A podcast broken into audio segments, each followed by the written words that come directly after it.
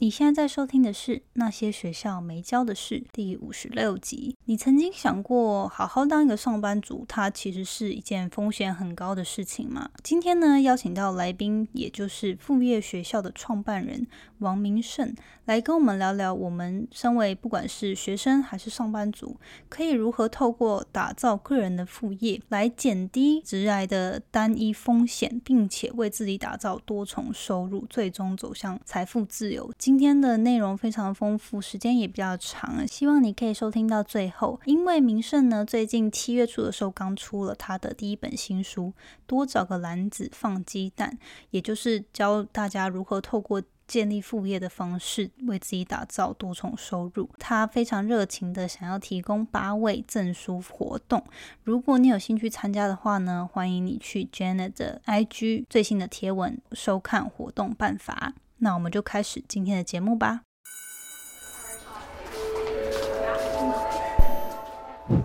Hello Hello，我是 Janet。你的人生还没有下课，因为我将在这里跟你分享那些学校没教的事。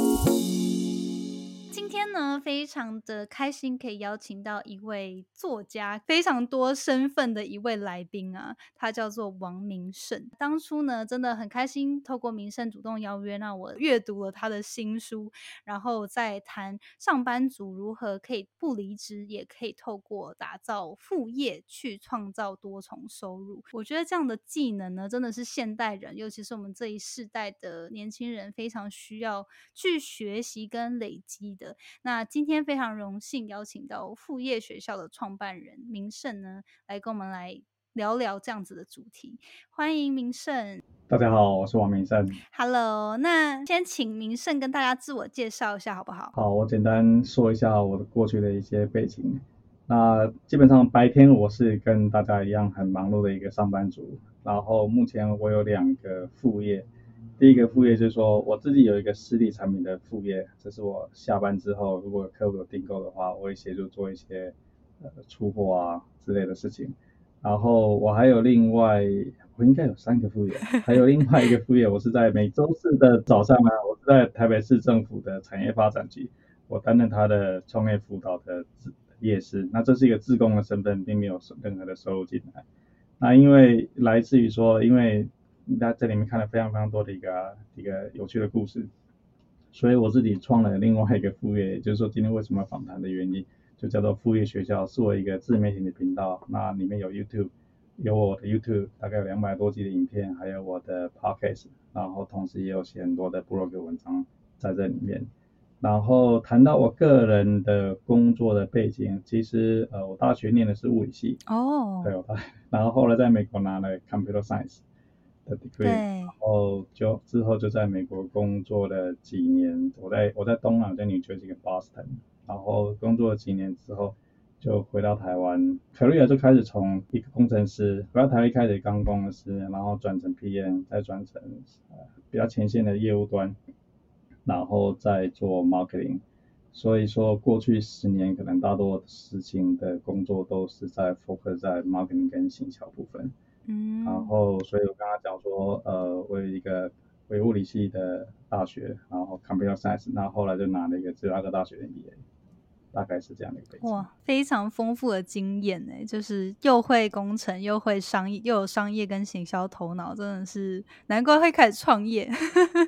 就是为什么说我们等下要谈到说创业跟跟副业的差别，所以我定，其实我就把定义定义自己再说。我是在做副业，我并没有真的在做创业。好诶，那我们你刚刚有提到，就是你一开始为自己做的第一个副业是做这个法师计时电波钟这样的产品，可不可以跟大家稍微介绍一下当初为什么会开始，就是为什么有这样子的念头想要开始？因为你是回台湾之后，就是先在大企业上班嘛，对，为什么会有一个？想法就是有没有什么契机，还是说当初会想要开始副业的初衷是什么？然后为什么会选择这样子的产品？好，所以我回台湾工作几年之后，我是在趋势科技工作，然后工作几年之后呢，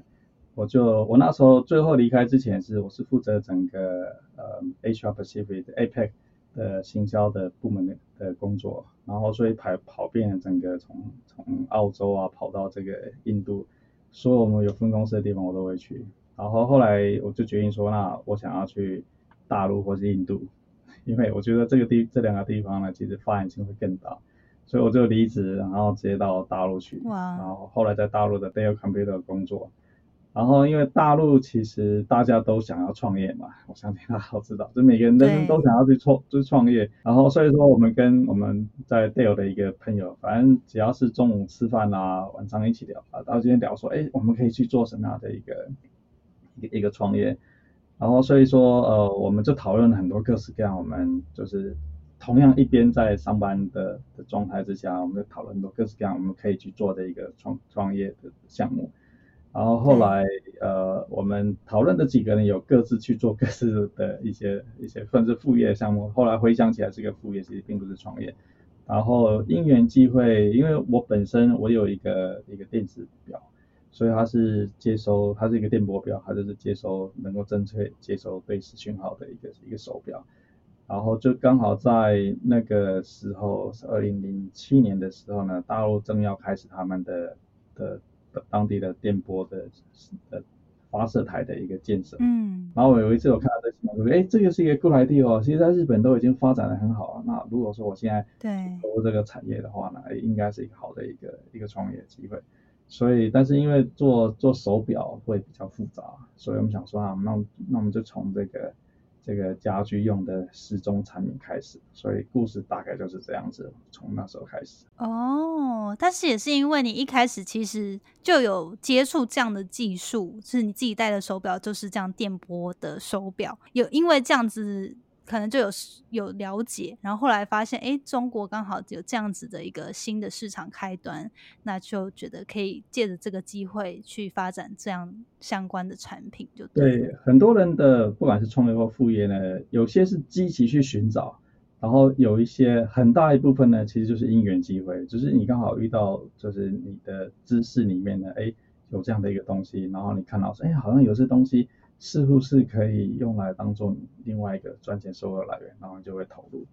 对，所以第一个是你可以刻意去寻找，但刻意寻找通常不一定你可以找得到，但很多时候就是你知道有这个知识，然后你获得看到这东西，然后就投入。对，那你后来这样子的副业开启之后，你还是一直维维持着有在企业上班的？生活形式，对，然后后来是又怎么样接触到去台北市政府当创业门诊的职工呢？对，所以我维持了几年，在一边在 Dell 上班，然后一边在这个做这个下班之后就做自己的副业。对，然后后来就离开大陆回到台湾。那这个产品呢，其实原本在大陆跟台湾我们都卖，那因为我离开大陆了，所以我就没有真正在大陆。但另外一个原因就是说，大陆的竞争实在是太太惨烈，就是说。其实呃，我第一个买我电波时钟的产品呢，后来就变成这市场上的第二家厂商。哦，哇，好可怕哦！对对，很可怕的一个市场。他就是买我的产品去研究，然后 copy 我所有的文案啊、网站啊之类的东西，对，然后推出一个一个低价产品。天哪！对，然后所以我后来后来回台湾之后呢，就同样一边在工作，然后这个就是大概是五年前科批上任的那个时候。然后科比上任的时候呢，他他想说，嗯，台北市政府，因为他他刚上任就有很多革新的 idea 嘛，所以他想说，哎，台北市政府其实有很多辅导创业的人的各式各样的资源，包含说专利啊、会计啊，或是说这个你想要找政府的的补助的话、协助的话，就散是散在各个地方，所以他就要想说，那我把把这东西全部整合在一起。嗯。因为他是医生嘛，所以他会做门诊，所以他说，哎，那我们就把它去做创业门诊。好，所以这个点，他们他的想法是这样子，然后他们就把他们几个就是就是 consultant 在一个这个创业门诊，等于说，哎，礼拜一早上是什么课，下午是什么课，很可爱。对，礼拜三看什么。然后我不晓得为什么说他后来又把这个呃新闻发布的的消息呢，透过一个电子报寄到我的 email，可能是因为我我订阅很多跟创业相关的电子报，我说他们寄给我，我就收到这个这个电子报，然后我一看说，哎，泰斯让我有这样的一个创业门诊，我就很有心打开来看，说，哎，里面是什么内容？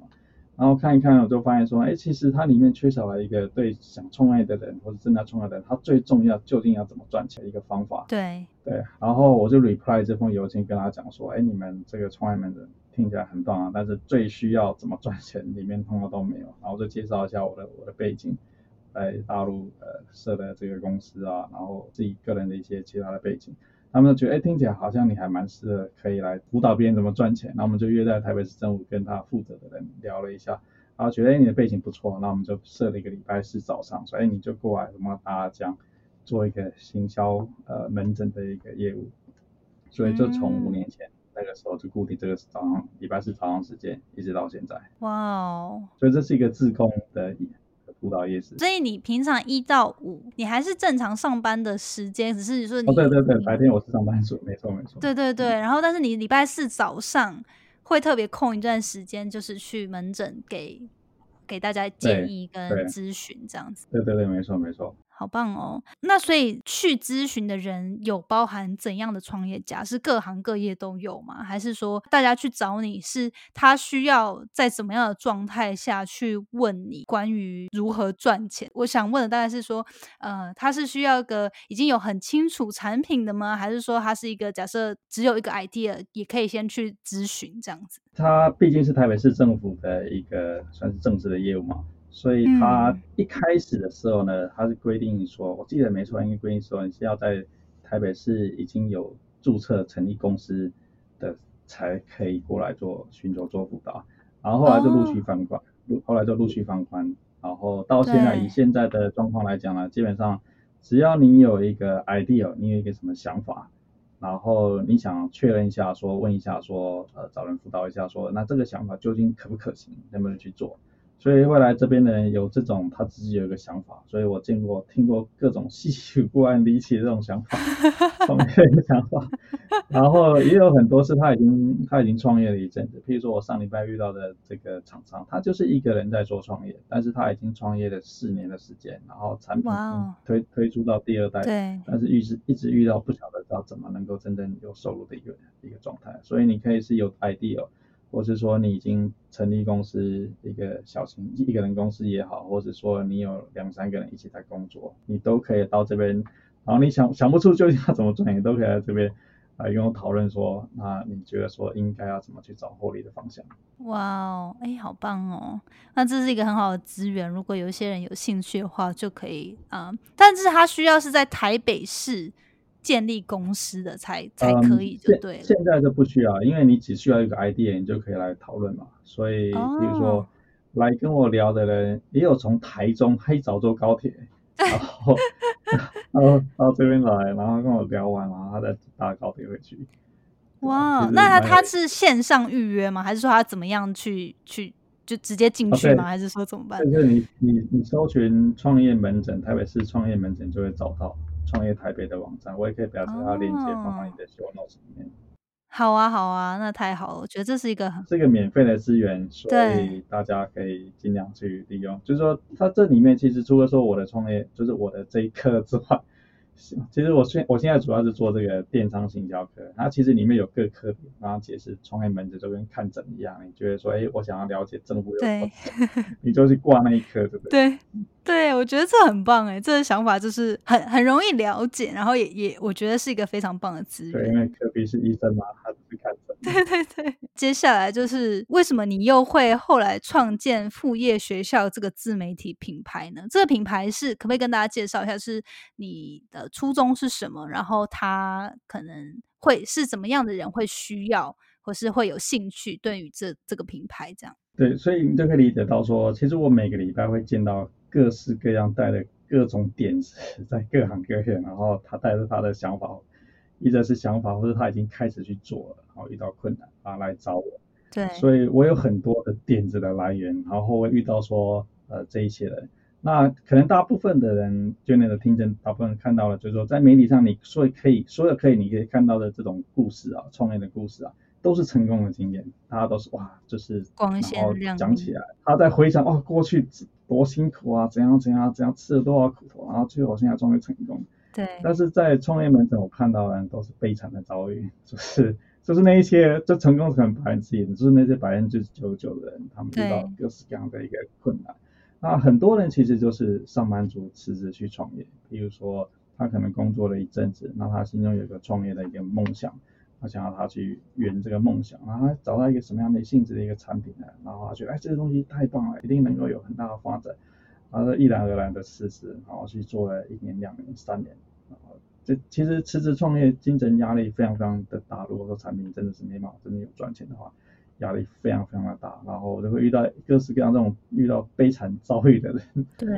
好，我记得在二零一八年，就是六月初的时候呢，我就遇到这样子的一个人。那她大概是个呃三十岁上下的一个女性上班族嘛，曾经是上班族。那她已经辞职一年，专心在做她这个创业的产品。但她这创业产品呢，其实事先我就觉得说，她这个东西怎么有办法赚钱？对。然后我们现场讨论的话呢，她就真的是其实好像没有什么能够立即赚钱的可能。然后，那因为辞职去创业，压力都会很大嘛。第一，你你已经没有收入了；第二，你每天都要花钱去开发产品啊，要花很多钱。对。所以我就想说，那我可以帮他介绍一些我认知的资源。它是一个实体产品，所以我介绍一些我认知的通路可以给他。所以我跟他约隔天早上。对。然后我介绍这个朋友给让他去认识。然后他就在隔天早上大概六点多的时候呢，打电话打手机过来给我说：“哎，顾问，不好意思，那个我男朋友出车祸，我现在跟他送他去急诊室。”天哪，好惨哦！他说他今天就真的是很想很想过来，但是是没办法过来。对，所以我就想说，其实有很多这种需要，真是。就是他需要帮助人，那同样就是说，当你创业，你就是遇到各式各样你觉得不会发生事情，它就是会发生在你身上。对，所以我就想说，我应该把我这些懂的知识呢，其实化成呃 YouTube 的这种影片，然后让有需要的人呢，其实你是可以到这频道里面去看这些我知道的东西，那你就不用等到说你到了呃市政府，然后跟我聊，然后才知道哦，原来要这样这样去做。所以我就开启，所以我就在那个那个周末，我就开启，我就拍了我的第一支的 YouTube 频道，然后就从那个时候开启了整个副业学到的。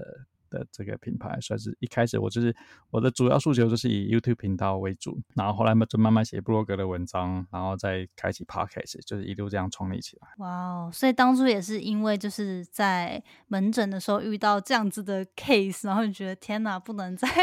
就是希望可以有更更加的方法，先去帮助目前就需要这些知识的人。在看你的书的时候，其中有一章就觉得让我印象非常深刻，就是你谈到。对于创业跟创副业这两个的差别，那你可不可以这边也跟大家分享一下？因为像现在啊，斜杠这个词也非常流行。首先，想要先请你分享你书中还有你自己个人觉得你定义的副业代表是什么，然后再来可能可以比较一下，诶，那斜杠是不是是类似的意义呢？还是说差别在哪里？好，其实现在有很多的名词，譬如说像斜杠，就是现在大家可能很流行的一个名词。那当然，另外就是同时大家都很想去创业嘛，都不想再 去去在办公室去不想再当上班族，对，呃，不想当上班族，大家都很想创业。然后为什么我谈出副业，就是完全在。没有人在谈这个副业的名字，但是我喜欢谈副业这件事情。也就是说呢，斜杠很多人都觉得说，哎，我是一个上班，我是白领是工程师，然后我斜杠我是布洛克，或是我斜杠我会玩音乐。对。但是我认为说呢，呃，其实我希望说更清楚的一件事情就是说，斜杠很可能是你某一种兴趣，那你这兴趣做的很棒，没有问题。对。啊，但是我谈我想谈的就是说。副业其实是一个有收入进来的一件事情，然后它它也是你的斜杠，只是说这个副业呢，我们很定义就是说它一定有收入进来，而且这个副业呢，它其实会是属于你自己的资产，而不是说你，譬如你下班之后你去做美食外送，你去做 Uber 的，这不是你的副业，我认为的副业，对，它是你下班之后去另另去另外一个老板打工，那这个老板呢，他不喜欢你的话呢？你可以随时被赶走。你离开之后呢？你在那边上班的所做的任何事情并没有留下来。但是副业的话呢，其实它是你，你是创造了个人的一个资产。比如说，你透过你的个人的品牌、个人的产品或是服务，你推出你的。你的东西，对啊，比如说我做的一个时钟的产品，这已经是我十年前做的产品，但它现在依然继续在卖，它就是我的一个资产。个人资产你可以有股票投资，大家都很清楚，这是一个这是一个投资的一个资产。对啊，我认为说副业呢，其实是一个属于你个人的资产啊，别人带不走。它是一直跟着你。嗯，所以这就是我们谈说，好斜杠啊，副业上的差别。那创业的话呢，其实我认为，因为在台北市中遇到很多很多创业的人啊，创业的话呢，我认为呢，你说你一边在上班一边在创业，我觉得不太像是。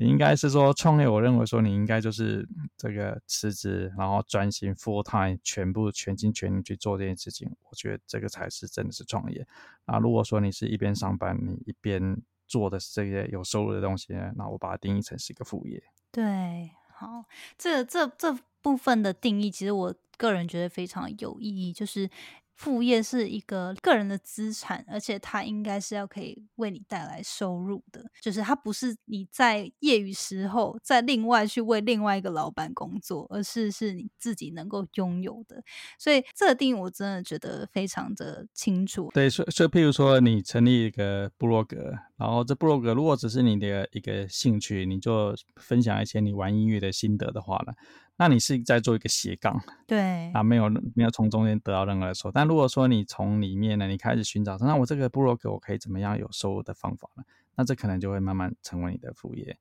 所以，譬如说以 Jenny 的这个那些学没教的事情的 Pocket，现在可能就是你的斜杠。对。但是如果说有哪一天你加入你的一个变现的方法，那可能就是你另外一个副业。然后这件事情。那些学家没教你的事情的这个 pocket，它就是你的资产，因为这件事情是紧紧的跟着眷恋你的 个人，是那别人带不走，它是一直跟着你。是，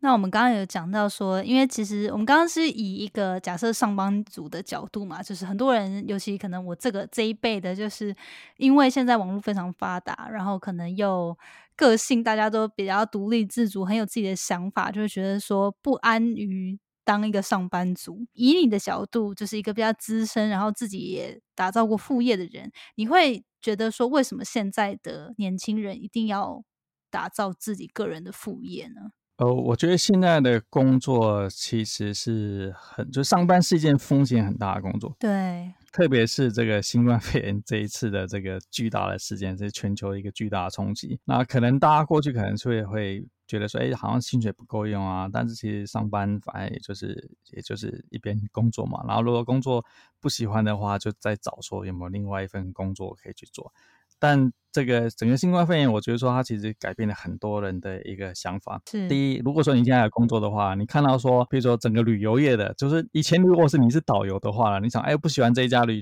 那个这家旅行生意，哎，我可以跳槽到另外一家。但现在你没有任何槽可以跳了，因为整个旅游业全部都被打打打打发 掉。所以其实上班是一件风险，其实是很大一件事情。特别是如果说你的收入全部都仰靠这个上班的收入。那并不是说你不努力，而是说其实你很可能你很很努力，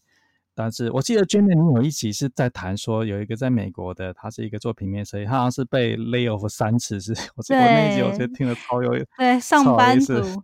出社会工作六年被 lay off 三次，对，而且那时候还是那个景气没这么差的时候，景气还还还很好的时候，所以就是说呃。并不是他不努力，而是说他这个反正就是整个公司旅游啊，或者说什么各式各样的原因啊。那现在就是整个产业是被打掉，所以并不是说真的是你不努力，而是说呢，其实它就是一个很大的风险在外面。以前是不你你不喜欢工作你就跳槽，但现在发现说，其实你不喜欢工作跳槽并没有解决你的问题。那因为这个问题是持续存在，你在下一家公司还是持续存在，所以我就觉得说那。其实对上班族来讲呢，你应该要创造另外一个收入来源，就是说鸡蛋不要放在同一个篮子里面，你应该有除了薪水之外另外一个收入来。这是为什么说我觉得说上班族其实你很需要去有另外一个收入来，透过副业方式，透过创造个人资产的方式去打造，把它打造出来。我真的觉得很认同，就是因为一般来说，可能以前教的想法，我们以前还是学生的时候，都觉得说，哎，我们积极努力读书，就是为了之后找一份好工作，那那样好像就代表一个很 secure、很光明、很安全的未来。但是其实民生就分享到，像是我们这次疫情的影响，大家应该都有突然意识到，哎，不是说你有一份在大公司的企业工作就。表示它是一个安稳，它是没有风险，它反而会让上班族卸下心防，就是每天去公司上班，但是就没有培养其他技能。相信就是很多听众也开始认同说，身为上班族，甚至是有些人从学生开始就觉得，哎，应该要创造自己的副业、自己的资产。呃，你书中有提到很多现在网络可以帮助大家完成副业的这种商业模式。不过我还蛮好奇，如果你想要建议一些上班族或者学生，他对于现在状态不满，或者他对工作感到厌倦，希望有更多收入的话，你觉得那个打造副业的第一步？应该是什么？要怎么开始打造副业的第一步呢？基本上我在副业基本上我们认同，就是说你不要去学任，你不需要再去学任何的新的技技能或知识，其实就是用你现在手边你已经懂的东西，然后最好的方法就是从你的兴趣开始。也就是你本来就是喜欢玩音乐，好，那你想办法说，那这音乐能不能把它发展成一个副业？你本来就喜欢玩摄影，你在摄影的兴趣能不能把它发展成另外一个副业？你本来就喜欢美食，你本来就喜欢旅游，那这样子的东西，它有没有变现的一个方法？也就是说，从你既有的兴趣去开始去着手，因为我们刚刚提到说斜杠就是可能是你本来就会呃有的技能或者你的兴趣在做另外一个斜杠，对，那这样子的事情呢，你能不能把它变现出来？因为因为就是说。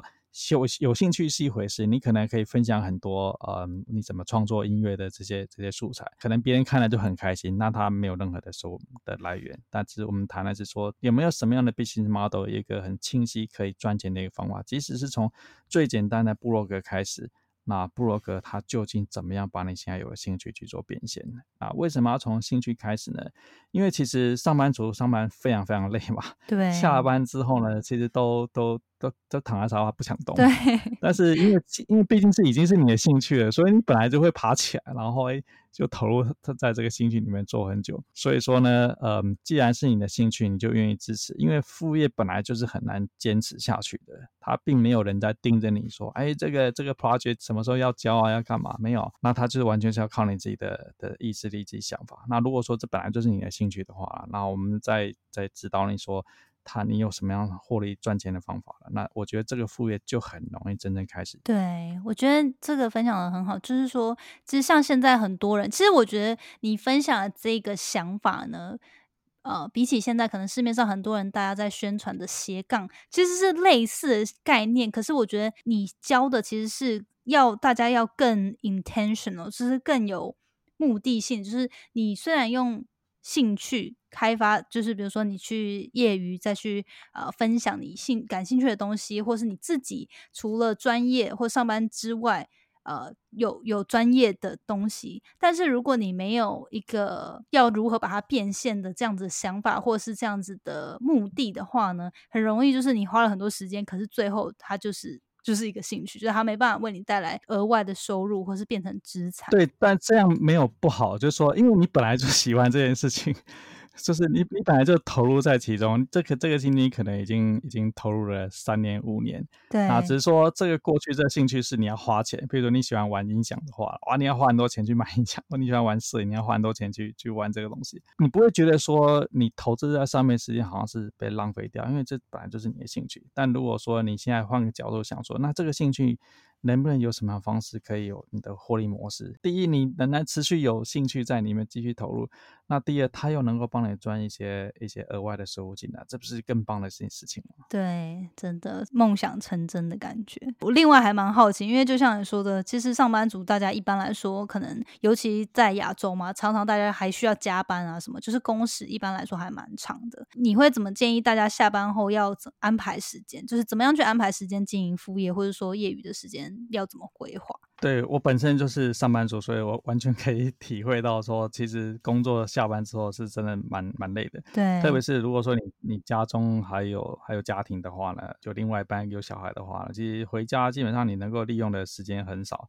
所以一整天下来呢，我自己回想说，哎，其实一整天下来呢，你如果说，哎，白天上班，然后晚上下班，其实能够有的时间非常非常的有限。那有什么样的时间可以把它挪出来？所以我们谈的就是说，怎么样能够有效率的去管理你的时间。那这是我另外一个理论，就是越忙碌呢，其实你是越有时间，因为你知道说怎么有效管理你的时间。比如说以我来讲好了，那基本上呢，我拍很多的 YouTube 影片，就是我每个礼拜。大就是我每个月的规定自己啊，就自己给自己的规定。对，我要拍十支的 YouTube 影片。哦，那我的 YouTube 影片呢？对我我的那我想说，那我怎么拍 YouTube 影片？我因为我我有我有家庭，对，所以家回家然后还在录这影片，其实还蛮困难，不太可能。所以我的 YouTube 影片呢，其实是用我早起，就是以前上班可能是九点嘛，那以前哎你就是哎想办法得赶到九点前到办公室。那我现在可能就是差不多七点半或是八点，我就到办公室，开车附近到办公室。然后我们附近是有一个河滨公园，对，所以我就在河滨公园录我的 YouTube 影片。所以你看到 YouTube 影片，全部全部都是在户外。那这个时间，对，这个时间也挺好的，就是说它太阳光很柔和，然后你就架了一个一个三脚架，然后用我的手机 iPhone，然后我就开始，然后我就开始谈一下我们今天要谈的一个议题。所以，我的影片大部分百分之八十以上，通通都是一早上班前在这时间录下来。对。然后，另外呢，就是说，嗯，如何能够有时间？其实我们现在都可以理解，每个人在一天当中呢，你划手机的时间非常的多，特别是现在社群媒体啊，包含说你用 IG 啊，或是用 Facebook 啊。然后你一定花很多时间在手机上划，说哎，然后去按别人赞，或者看别人有没有按你赞。这一些事情呢，其实这些时间全部都可以省下来的，因为其实你少，就是你少按别人几个赞，或是说别人少少那个按你的赞呢，其实对你的朋友，就真正是朋友的话呢，其实你的关系，你的。都不会被他影响，只是说，假设说你可以把你的这时间省下来，所以，譬如说，我就在几年前，我已经很早就把我的手机里面的 IG 跟 Facebook 全部都删掉，所以只有在电脑上，只有在电脑上面我才可以看得到。对，所以我现在手机就是拿起来就是没有东西可以划，没有通知，对对对，没有没有任何东西你有办法去划，那自然就会省下很大量的时间。你可以去想说，好，那么现在下一集的的这个 YouTube 要写什么样的内容，或是说这个这的 Blog 呢，我要讲什么样的东西，那你就可以有这个时间。那譬如说呢，呃，另外一个一个时间管理的技巧就是。呃，我所有我这一本书，我写出来的这一本书，跟我的布洛格文章，现在的布洛格文章，全部都是用 Siri 讲出来，然后那 个输入到那个 Google Document 上面。所以说，其实假就比如说我假设我有十分钟空档，然后呃，这周遭还不是太吵的话，我就拿起我 Siri，然后就跟他讲话，跟他讲，哎，我们这一集的的这个布洛格的主题要讲什么讲什么。其实人一大概我说话数大概是每分钟大概一百五十字到两百个字，所以你想说你只要讲十分钟，你就两千多，你就两千个字被吸略，因为吸略的识别率其实是相当的高，所以你就被被存在这个文字档里面的，然后你就去打开电脑之后稍微编辑一下那个 Google Document，你大概就有一千多字的 blog 文章，大概可能就是十几分钟、二十分钟就已经生成出来了。对，所以就是用这种很多时间运用的一些有效技巧。以及少花手机，就是可以省下很多很多时间可以出来运用。除了减少自己浪费时间的一些理由之外呢，也提高自己做事的效率，就可以变得更好利用每你的每分每秒。对，另外就是说，因为上班族都是会上下班嘛，上下班，对，要么你是搭捷运，或者你是开车，那上下班时间其实非常适合用来听 podcast。对，因为当你当你开启了副业之后呢，其实这除了说你的兴趣之外呢，你要真正想出变现的方式呢，一定有很多新的知识技能你需要去学习。比如说，你需要知道说，好，那你今天要做 p a r k e t 那怎么样做一个网站出来？那 WordPress 怎么去建？或者是说，你今天要你今天要做 p a r k e t 我相信 Jenny 应该也学了不少不少时间了解说，哦，究竟要怎么去录音，用什么工具去录音，录音完之后要怎么剪辑？那这些你需要学习的知识呢？其实你就是在上班上下班的时间听 p a r k e t 你就会学到很多。然后，譬如说听 Jenny 的，比如我现在呃过去这两三个礼拜上下班就听 Jenny 的 podcast，哎，里面有很多很多的来宾，然后他们也分享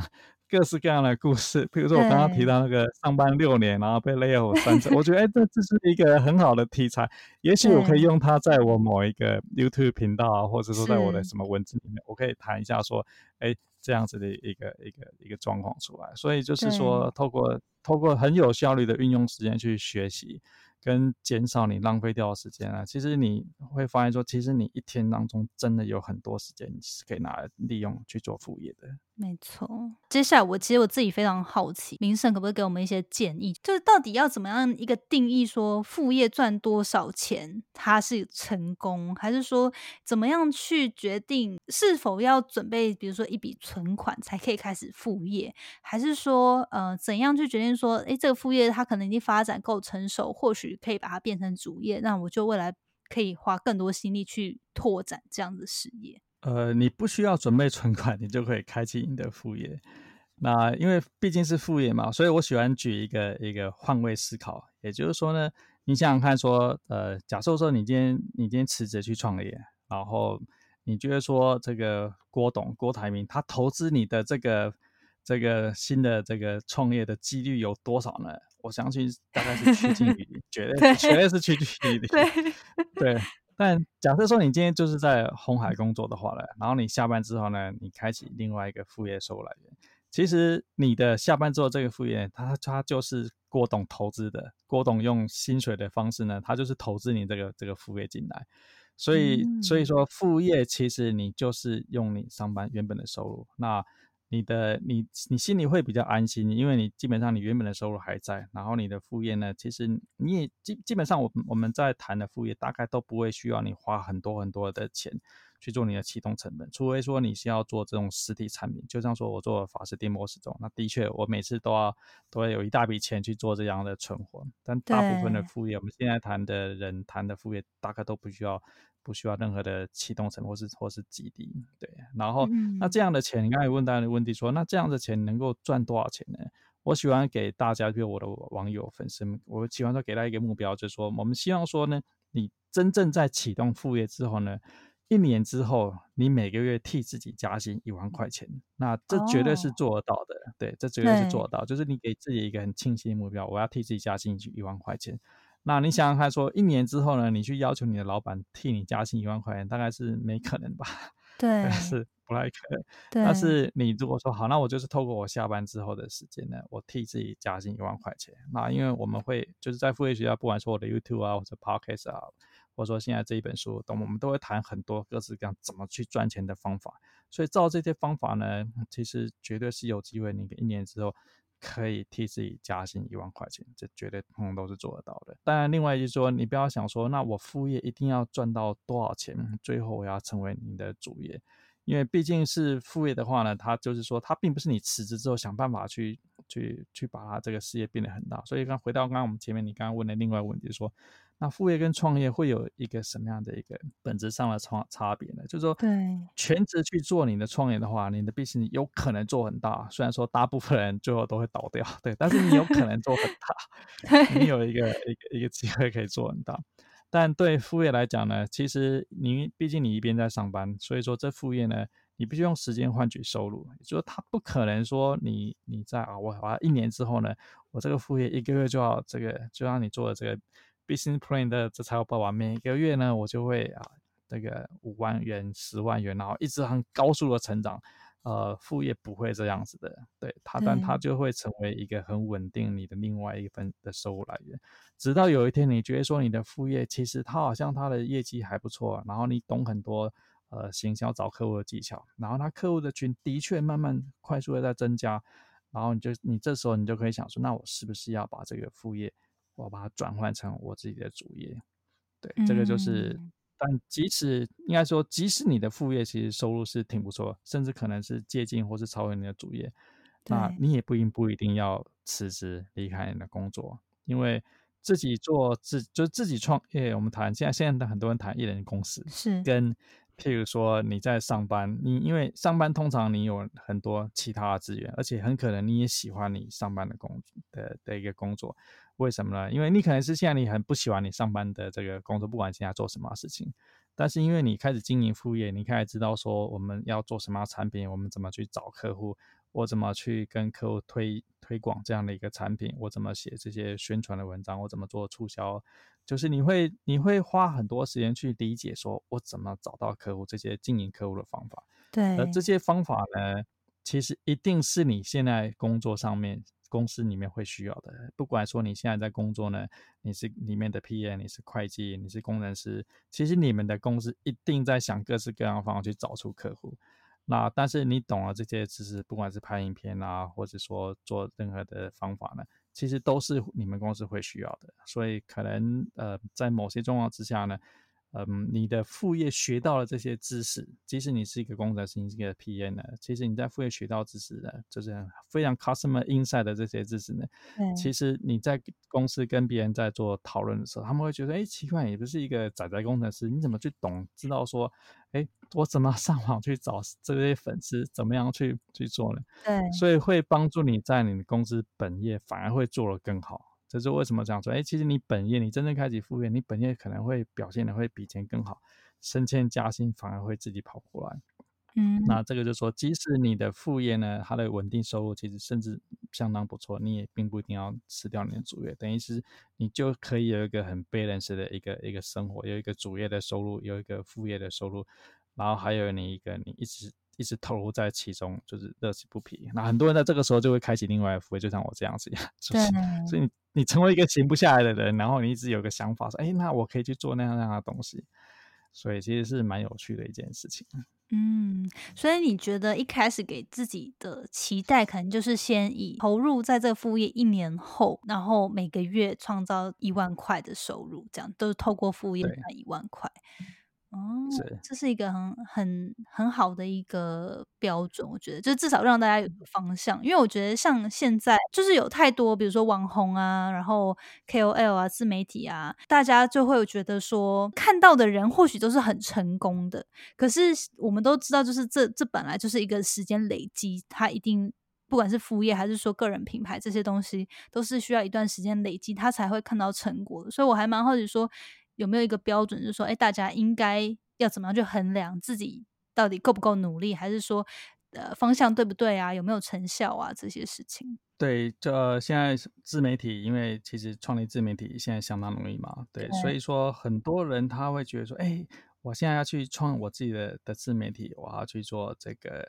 YouTube 啊，或者说我要去，我我要辞职去创这样做这样的自己的的一个产品。嗯，那事实上就是因为我是在创业门诊这个做自控服务嘛，对，所以我看到了很多这种性质的人会过来去询问，说那他们他们怎么怎么究竟要怎么去赚钱？对，其实应该是说呢，这些自媒体呢，他必须要花时间，take times。对他，譬如说，即使说你今天创一个一个一个部落格。自己的 domain 呢？当你的网站里面放了三十篇、五十篇文章呢？当你要被 Google 去 index 下来、稳定下来去做 SEO 的 ranking 呢？大概是八个月之后的事情。所以，所以你如果说你觉得说，哎，我现在辞职，然后我我接下来一年呢，我就要赚到多少的钱呢？对，这大概是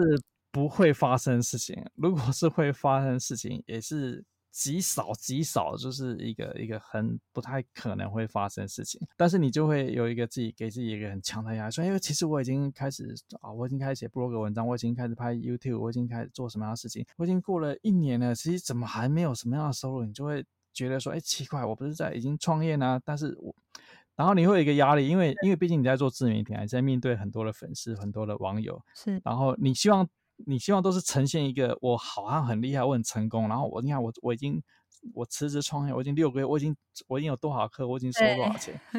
但很可能事实上是没有的。对。对，这个时候就是呃，是给自己就会一个很大压力，不只是自己要有这个成就出来，然后同时你也要需要，你需要在你的粉丝面前跟他讲，其实你看我已经有这样的成就出来，但这个其实是不会的，其实就是说，嗯，也许你会你会有这种短时间在某些应援机会之下呢，也许你会快速的爆红，但我们希望说副业其实很可能是一件长期长期的事情。那很困难会在短期之内有有任何的成果出来，那你应该是要看更 long term 一点。对，所以我就就是为什么说，如果说你想成为这种，你想透过自媒体方式或者是个人品牌方式呢，其实你可以在你想要辞职之前前一年甚至前两年，你就开始去做这样的事情，因为客户并不会在你辞职的隔天立刻就遇到这个这 个没错，这个广告订单立刻就哎捧上门来，对。太棒！你终于辞职了，你可不可以帮我们这个再多推广？怎么样？才不会的。对，它就是一段一段长时间的累积，最后会出来。对，我觉得这个真的很好，就是要给大家有一个正确的心态跟预期吧。因为很多人可能都想的太美好，就觉得说，哎，看到很多成功的网红或者是说 YouTuber，就觉得哎自己一定也可以。但是我觉得就真的像明胜说，如果你最好的方式就是当你都还没有必要面临那样子可能没有工作啊，或者是说很大经济压力的状态下，你就开始发展副业，然后不断累积，这样到时候真的你准备好想要离开的时候，其实就是已经有一段时间的付出跟累积在那里了。这样对，因为现在其实很多人因为。因为媒体上都充斥的说鼓励大家去追求梦想啊，创业啊，对，特别是很多不是马云说的话 会鼓励的大家，就说什么万一成功的话呢，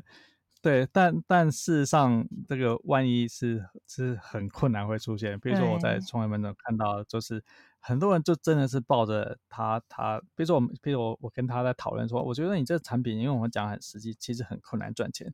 啊，我觉得说你应该要要 pivot，要改变另外一个策略做什么东西。然后他就会跟我讲说，可是马云不是说要坚持下去吗？成功就差那一点点，然后我就会找到，就会会。我应该要继续再撑一下，对。对对对对对对，所以是是，对，就是说，嗯，在在创业或者说这种成功的这个数据里面的，其实充斥着各式各样。彼此矛盾的内容，就说第一，你鼓励他说你要坚持下去；第二，另外一本另外一本文章在讲说呢，其实当你遇到什么这样的困难呢，其实要仔细去思考自己说，哎，这客户服务是不是对的？如果不对，要赶快换，要去 pivot，要去要去更换。对，然后又举另外成功例子，说 IBM 当初也不是在做我们这样的事情啊，这之类。对，就是完全真的有太多太杂的资讯了。对。对，所以就是说呢，嗯，你必须要知道说你的这个方向是不是对，因为大部分人你说你辞职去创业，或者说这都是你第一次创业，或者说你你很可能真的是第一次，或是也许以前有想过，但真正辞职创业或真正跳下去做个人品牌，很可能都是你的第一次。那你没有任何的经验，你只有过去可能工作过几年经验，你不知道说，哎，那这方向是对的吗？对啊，但是你看到媒体上都是鼓舞你的一个激励人心的一个 故事，是啊，只是实际上我看到的就是就是真正来过来跟我讨论，就是那一些过着悲惨遭遇的，只是这一些人是不会你不会知道，因为他们也不愿意讲，他们只有在这种比较私人场合，而且是完全不认识我的状况下，他愿意分享他的故事。对，举个例子来讲，好了，就是说我大概在创业门诊的第二年吧。然后那个时候有一个交大的一个硕士，他大学在交大读研究学，也在交大，所以你知道说交大有很强的一个创业氛围，就大家都想要去创业。是。然后呢，他工作了几年之后呢，那他也就是一直带着创业点子，所以真正他都决定要创业。而且很幸运的呢，他其实有认识天使投资人，也投资他了一笔钱，还不错的一个钱。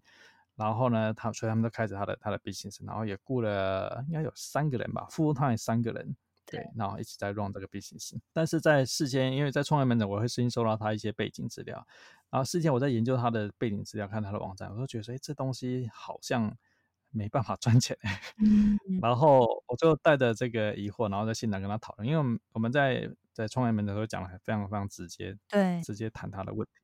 所以说，我说你这 business 好像不太可能能够 support 你现在的一个一个人的规模，不太能够赚这样的钱。那他也很诚实讲说。他知道说他公司出现问题，但是说呢，因为他知道说这艘船好像会要沉了，但是他不能跟大家讲。天哪！为什么不能跟大家讲呢？其实也很容易理解，因为譬如说你今天是这家公司的一个新创公司，因为大家对新创公司都有一个光环嘛。然后你这新创公司的这个 CEO，你不能够跟员工去讲说，哎，我们的方向好像是错了，我们可能资金，我们可能再过几个月就会烧完，这船就会沉了。底下人一定超慌张，说什么？对，这以前我们媒体上我们这什么什么报道，不是都讲我们怎样怎样多厉害吗？啊，因为他也不能跟他的投资人讲，他的天使投资人讲，天使投资人也会觉得什么？你们公司现在是这个样子，可是我们不是看起来我们这的这个报表啊，什么都觉得说哇，未来一片大好，这是我们这个有很美好的一个未来，会赚很多很多钱，营运正是非常非常好。对，他说他也不能跟同事讲，那他朋友们、亲朋好友们，比如他们认识的朋友、同学、同事们。因为他当初要去创业，他就哇，你还领到，你还收到这样的一个创投的一个一个天使资金，他就是他们同事、朋友、同学之间的一个成功创业楷模。嗯，所以他也不能找他的好友们去聊说啊，这不行啊，好像船要沉。对，所以他就就这样的故事就就是事情就闷在心，但他眼看的就是钱一天一天烧完，就船一天一天的在往下沉。嗯，所以就我在我们在创业门诊，因为我是跟他完全不认识的第三人，但是因为我经验非常非常丰富，所以我们就在聊很实际说，好，那这个 business 假设不做的话呢，我们接下来你可以做什么？用这样经验，你还可以你可以去转换成去做什么东西？对，所以我们大概聊了一个多小时，快两个小时，他站起来就是那种。毕恭毕敬的用双手握着我的双手说：“顾问，我实在是太感谢你今天跟我讲了这些的内容。”对，他说他都不能够去跟别人去讲这些，然后也没有办法跟别人讨论该怎么做，对未来怎么做。所以就是说我看到很多就是这样的故事，他你不会知道，因为他也不会去公开去讲这样这样任何的故事。他们公开都要去讲他多厉害、多成功，对以前吃什么苦，然后现在多厉害、多成功的故事。对，这也是比较可惜啊！真的，创业家的那种心理压力真的很大，就是我觉得就是有种社会风气使然了。但对啊，回到刚刚，我如果是一个上班族或是一个个人，他们已经在为副业执行了，或者是在啊前往这样的道路当中。那因为现在其实你书中有提到嘛，就是副业的方式有非常多种。呃，像刚刚我觉得就想要问，假设你刚刚。有一个衡量的水平，就是假设说一年后没有办法每个月获利，假设一万块台币好了，就是假设有人现在已经经营了一年，然后就是没有这样子的成果，你觉得他应该要怎么样去审视自己的状态？就是说，到底是因为自己做的不够努力，还是说市场不对，还是说定位不正确等等的，就是要怎么样去调整自己，或者是检核？到底是不是哪里做错了，还是说，哎，应该放弃换个跑道等等的？对对，这是一个非常棒的问题，因为很多人就像我们刚刚讲说，这个很多在做创业顾的书就说，那你那个要坚持下去啊。那我的认定是，并不 一定要坚持下去。对，我看到很多坚持下去悲惨的，这更悲惨的遭遇。所以，假设说你经营了一段时间，经营了一年。那你觉得说你的收入好像没有达到，比如说我们谈达到一个月要一万块钱收入，当然这是一个一个 roughly 的 idea，是给你一个目标，并不是一定定死在这边。那你觉得说，哦，你想，譬如说好，你工作了一阵子，你创业一年或者一年多的时间呢，其实还没有一个你你认为你希望有的一个收入呢？这个时候呢，其实你去衡量，就是说，第一，你对这件事情你还有兴趣吗？你还有热忱去做下去吗？因为一开始你可能一定是兴致勃勃，我们提到说，你从你的兴趣着手。好，那你原本是原本喜欢音乐，你说啊，那我把这个音乐呢分享成一个 YouTube 也好了，或者说分享成这个 blog 文章，我透过什么样的方式去做变现的方式？但是当你做了一年或者做了更长的时间呢，那你还想要去做，你还有热情去持续去做这样的事情吗？因为兴趣是一回事，但是兴兴趣假设说你带了一个你想变现的一个压力的话呢？可能并不一定是维持你当初还有这样这些热情，所以第一这么长，你还你还相信你喜欢做的这件事情吗？另外，第二的判断条件就是说，那你相信他会赚钱吗？因为有时候呢，其实你是知道自己这件事情再做下去，其实你是心知肚明。究竟会不会赚钱？只是你不愿意去承认而已。就说，这但这是一个检核点，就很坦白的问，想说，你还相信他会去赚钱吗？那你如果说你自己不相信他会去赚钱的话呢，很棒，你可以去换跑道，你可以去换另外的东西。所以，我们谈的副业呢，其实不再像说很多创业书去讲的说，哎，你就要这坚持下去啊，一直这样的。我们谈的副业呢，它其实并不是找对象要结婚，你要跟他要走很久很久下去。对对对对，没有的。副业呢，其实它是一个一个阶段一个阶段的，就是说你这个阶段呢，你对这件事情很投入，然后你很有兴趣，你希望再把它变成一个能够收获进来。但是如果说你投入一段时间之后呢，你发现说，哎，好像不是不符合你的的期望呢。但是当你在整个投入过程，譬如你工你已经投了一年的时间或者一年多的的时间呢，其实在这过程当中呢，你一定多学了很多各式各样你从来没有想过的事情。对，比如 Jenny，你开始做这个 podcast 来讲好了。呃，从你开始录了第一集到现在，假设说好到一年之后，不要说到现在，然后到一年之后的十二个月时间，你从这个 podcast 一定学到了各式各样什么，就是完全过去完全没有知道的东西。对。那假设说你这个副业呢，其实你没有看到说它有一个一个收入的一个可能变现的一个可能，但是你懂了这些知识呢，其实当你在找另外一个题目，就是当你另外一个题目呢，你就很清楚，因为你已经懂了很多，你比一年前懂了太多的东西了，你更知道说，哎，什么样的题目，什么样的题材呢，其实会更容易找到客户，或者更能有更多流量，而且客户会愿意去付钱。所以这个时候，即使你换另外一个题目呢，虽然说是从零开始呢，但是你不是真正的从零开始，你是从你以前原本有的那一年多的副业经营的知识。你是从那边又开始，就可以真正更快速的去做另外一个，可能就是市场上会比较需要的。当然，就是说，如果说你是在台湾的话呢，你可以到这个台北市的创业门诊，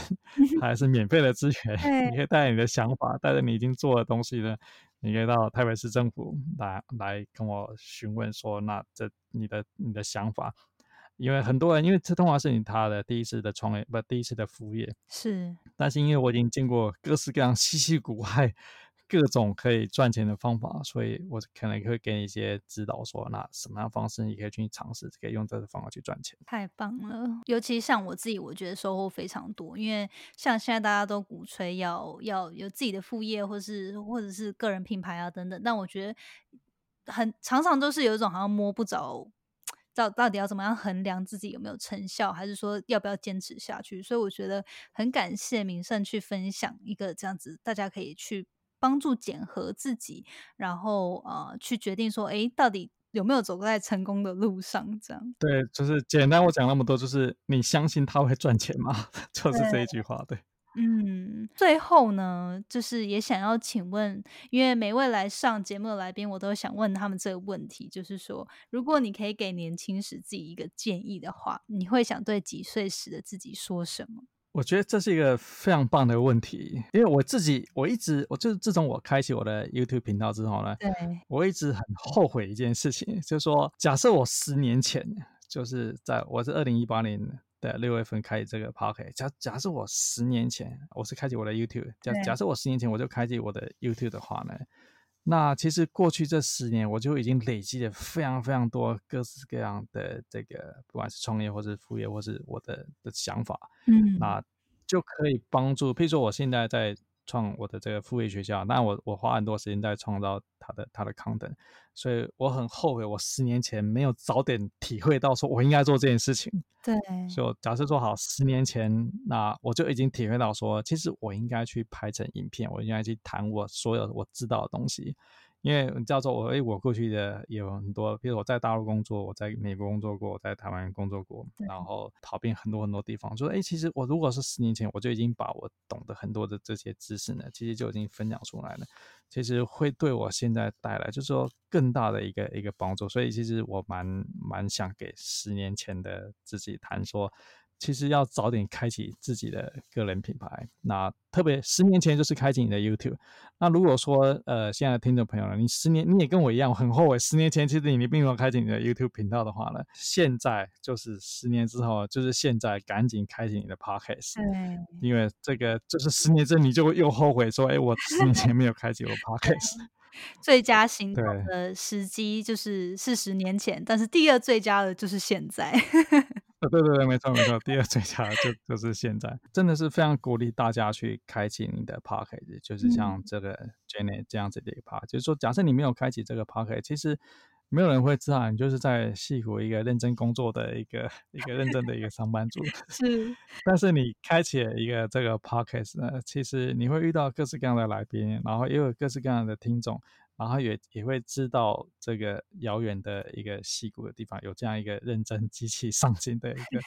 一个眷恋在这边，对，所以就是我相信会对你、对你的生活、对你未来都会产生重，其实基本上的一个改变。对，真的，如果没有开启这个 podcast，也不会在。现在遇到名胜，或是遇到过去所有的嘉宾，所以我自己真的也很感谢有有这样子的机会啦。那你会觉得说，你会建议大家，就算现在可能还没有很清楚自己的方向，也是想办法先开始去做一个记录嘛？就是不管是 YouTube 还是说 Podcast 还是什么样的方法，先开始去记录自己现在的不管是技能还是生活嘛？对，这是一个非常棒的问题，就是说我们在我在这个我们被我们今天访谈，或者我的副业学家，我一直在讲怎么赚钱。对，但事实上呢，其实你不用存着说我一定要带着要赚钱的心态呢，我去开启你自己的，不管是 blog 也好，podcast 也好，YouTube 也好，其实你不用带这个心态。一开始可能就是你对某件事情是有兴趣，就从你身边的，就是你自己的兴趣开始想说，哎，其实我喜欢做什么东西，我想把它来分享。我记得你有一集访谈是说，一个在日本做 UIUS 的一个人，那他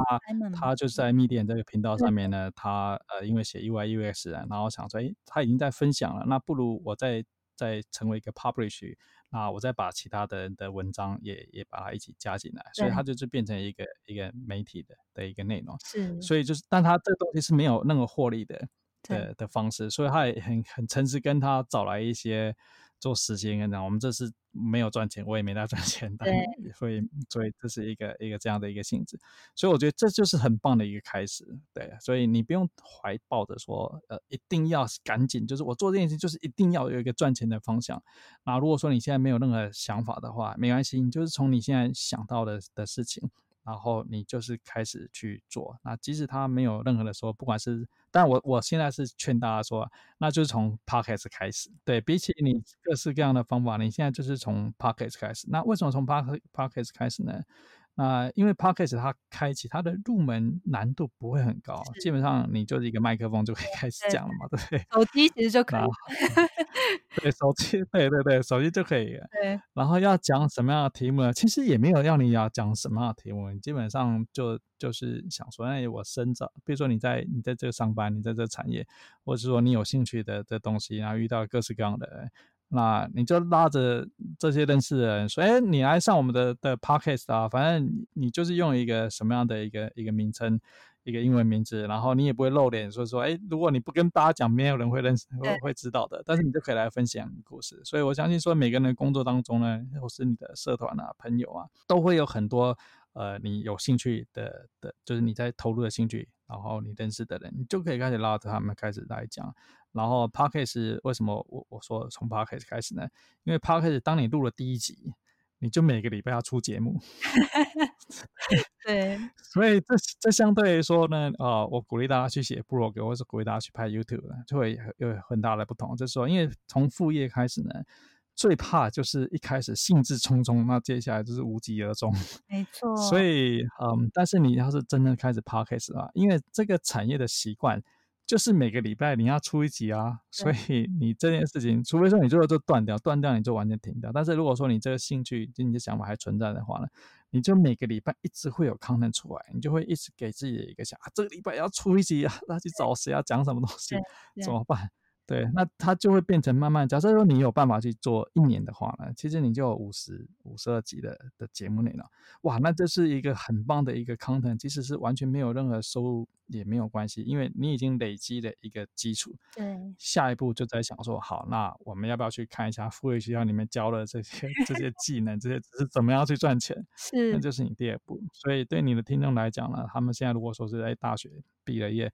刚工作几年呢，那你。不用一定要开始去想赚钱的方法，你你就是你认真上班也完全没有任何的我的问题，很开心。但是你就是拿起麦克风，就跟 Jenny 一样，拿起麦克风开始找你认识的人开始聊，说，哎，我们就来聊一下，说，哎，你呃某一个什么样的主题，对你就可以真正开启你的这个算是兴趣啊，个人品牌。没错，好，那今天真的很谢谢明胜来分享这些建议，然后我解惑了我很多个人的疑惑。那最后呢，想要请你跟大家宣传你最新的新书，因为我个人阅读过后觉得收获非常多。多找个篮子放鸡蛋这本书，好，那这本书呢是七月十号刚上市。那这本书的原因呢，其实这本书为什么会写这本书呢？其实是一个很有趣的一个故事。那为什么我一直劝大家规劝大家，就是提醒大家去开启你的 podcast？对，是这样子，就是说呢，呃，其实我在二零一九年的年初呢，我就跟朋友这几个好朋友呢，我们创了一个 podcast 的频道，然后他是专门做专家访谈。所以我们等于是访谈了呃，二零一九年一整年，就每周就是要上一个节目，然后找一个来宾，然后上个节目，然后来宾都是蛮重量级的一一些一些来宾，然后我们就做了做了一年，然后呢，因为我在副业学校里面，我会一直跟大家鼓励大家说，就像我们刚刚跟 Jenny 聊了，你有想法要赶快去做，赶快去让它这这个落实出来，就是行动是最重要。嗯，然后呢，所以其实因为我我已经熟悉 Podcast 怎么制作，所以我一直有个想法说我要去开启我的我的 Podcast，就是副业学校 Podcast。然后到了去年二零一九年的十二月二十八号，算是说最后一个礼拜六，对，我想说啊，我这个一直劝大家要有想法赶快去做，然后我自己的这个副业学校 Podcast 一直没在做，我就觉得哎，其实是一个很坏的一个范例。嗯所以我想好，那赶快真的二零一九年的最后一个礼拜，我赶快录一集，然后开开启这个付费学校 Podcast。对然，后我就录了一集，然后就申请了 Apple iTunes 的这个 Podcast 上架，然后就在二零就是二零二零年的一月一号，他 reply email 说，哎，恭喜你的这个 Podcast 已经可以可以找得到了。对，然后呢，我就在一月四号呢，我就收到一个出版社主编寄给我一封邮件，他说他想询问说，他听了我的 podcast，他想询问说我有没有兴趣出书。然后我看是什么啊，我才出来，快的，才我才刚上线呢、欸对，刚上线，还想说这是怎么一回事。所以我们两个就约在外面，就跟这主编约在外面聊说啊，是是真的吗？还是你是为什么会看会看到这种会听到的 podcast？对，对，然后他就说啊，对，他的确是搜寻到了我的，他就在新年期间就是放假嘛，一月放假，他搜寻到说，哎 p o c k e t 上面有什么节目可以订阅，啊，他看到我的的第一集出现嘛，对，然后他就说，哎，这个题目不错哦，这上班族如果通过副业的方式再开启他另外一个收入来源，然后然后他去看我的 YouTube 频道，因为 YouTube 从二零一八年就开始嘛，所以其实里面已经有很多很多的内容，然后嗯网站、blog 也很多很多的文章。嗯然后觉得哎，这个其实有已经有很多的基础，所以他才在这个就是一月四号就发 email 问我说要不要去去写一本书。然后我就想说，哎，好啊，那就那就我们就把它真正落实成一本书嘛。然后他，然后出版社主编就问我说，哎，那你要花多少时间去写？我说，嗯，那大概三个月吧，就是 一月初我们的讨论嘛。他说，哎，三月底交稿。他想要杀什么？这人也太就是他想说，对他想说，这个作者一般都要写个嗯这个半年、一年，要是正常。我说你要是给我半年，我就会拖到半年；你要给我一年，我就拖到一年。那不如花个三个月吧，我们就会在三个月时间把这东西生出来。对，所以我们就定下了好三月底要截稿 的这个这个时间。所以为什么说这个我一直鼓励大家开启 p a 就是说，哎，其实你当你开启一开始做一件事情呢，就可能在什么样的状况之下呢被别人看看见，只是说你如果没有开启的话，就不会被别人看见。对，好，回到这本书，所以你就知道说，在这本书开启的故事就是这样子。那那时候新冠肺炎疫情其实还没有真正开始嘛，所以说，哎，等新冠肺炎的现在就是，哎，它是从这个大概是呃一月底，呃嗯大陆开始爆发嘛，然后二月、三月、四月，然后台湾开始真正大规模最影响。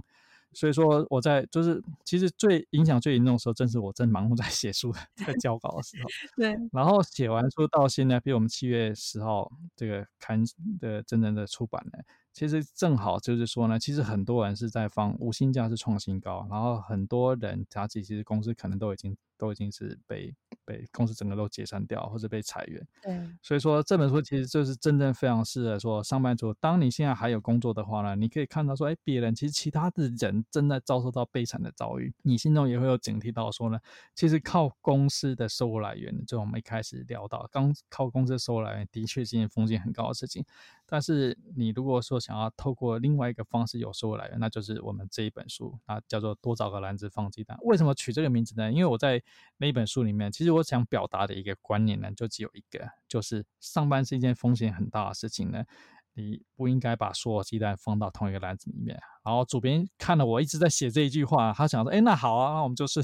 就再找一个篮子去放这个鸡蛋。”所以书名就是这样子。所以虽然说我们在书里面谈的很多，这是就是增加收入、创造副业收入的方法了，可能就是我们刚刚谈到至少花可能要花一年以上时间去做收入。但事实上呢，其实还是有一些副业的做法呢，它其实可以在很短期的时间之内。假如说你现在正在放五星假，你是导游，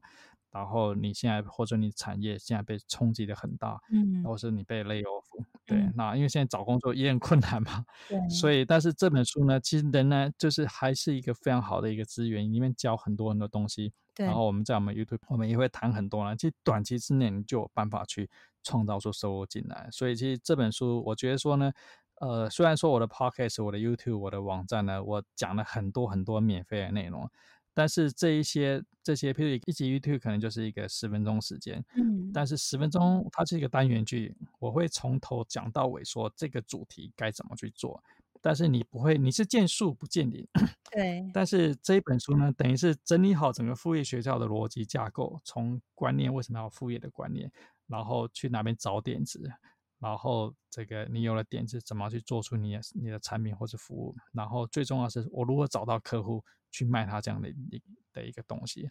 然后跟最后，呃，我们我们这一节访谈也谈到很多，我怎么能够有时间 去做这些事情？是，对，所以我分享很多你们的技巧，跟最后说我如何真正去开启这样的行动。所以这一本书等于是一个完整的交代，我们在 YouTube 频道里面很多的单元去串成一个完整的剧本。哦，原来我的想法是这样子，所以我觉得说是非常非常适合。假设你是个上班族，你就是不管你有没有想法说，哎，是不是要开始一个另外一个收入来源？这本书都会给你一个很好的资讯的来源。对我自己看过，真的觉得里面让我收获非常多，因为整理了非常多资源，跟也解释了很多概念，所以我觉得非常推荐大家可以去找这本书来看。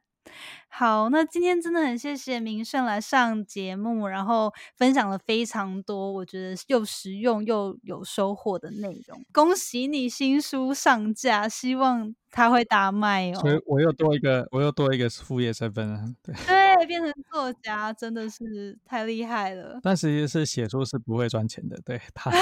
他他不会有什么像太太太像，但是他仍然是我的收入，所以也是我定义的副业里面的一项。对对，而且我觉得就是。可以教育到很多大众啦，所以我觉得还是很感激你有花时间去把自己的创作，就是把它统整跟把它写梳理出来这样。那如果最后大家想要多认识你，或是想要了解去哪里买书啊这些，就是或者是对你的呃咨询跟副业学校的内容感兴趣的话，应该去哪里找你比较方便呢？对你上网搜寻副业学校就可以找到我的网站，然后透过我的网站呢，基本上他我说的我们我们 YouTube 啊。然后我的 podcast 啊，然后比如说呃，如何去找到创业门诊啊，其实里面通通都会有资源。好，太好了。那今天非常谢谢明胜来上节目，那我们就期待之后呢，大家我相信去买书啊，或者是在 YouTube 上面，不管是怎么样去吸收的内容，大家一定身为上班族或甚至还是学生，都会受到非常大的启发。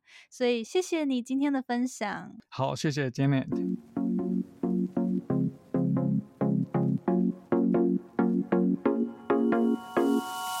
最后，谢谢你收听今天的节目。你的反馈是我持续经营的动力。我也很希望可以听到你对于这次节目的想法，或者是未来你希望可以接收什么样的资讯与主题，我才可以改进并且发展更好的内容。欢迎你到我的 Instagram 来跟我聊天。我的 Instagram 的账号呢是底线 J A N E T 点 L I N。底线，或者是你可以直接搜寻 Janet Lin。如果你喜欢使用脸书的话呢，欢迎你也加入我们最新成立的脸书成长社团。你可以在上面搜寻“创时代成长谈心事”，我们会在里面分享所有有关自主学习、个人成长、职业发展或是斜杠生活所有相关的主题。欢迎你加入我们，一起成为更好的自己。那我们下次见喽！Bye.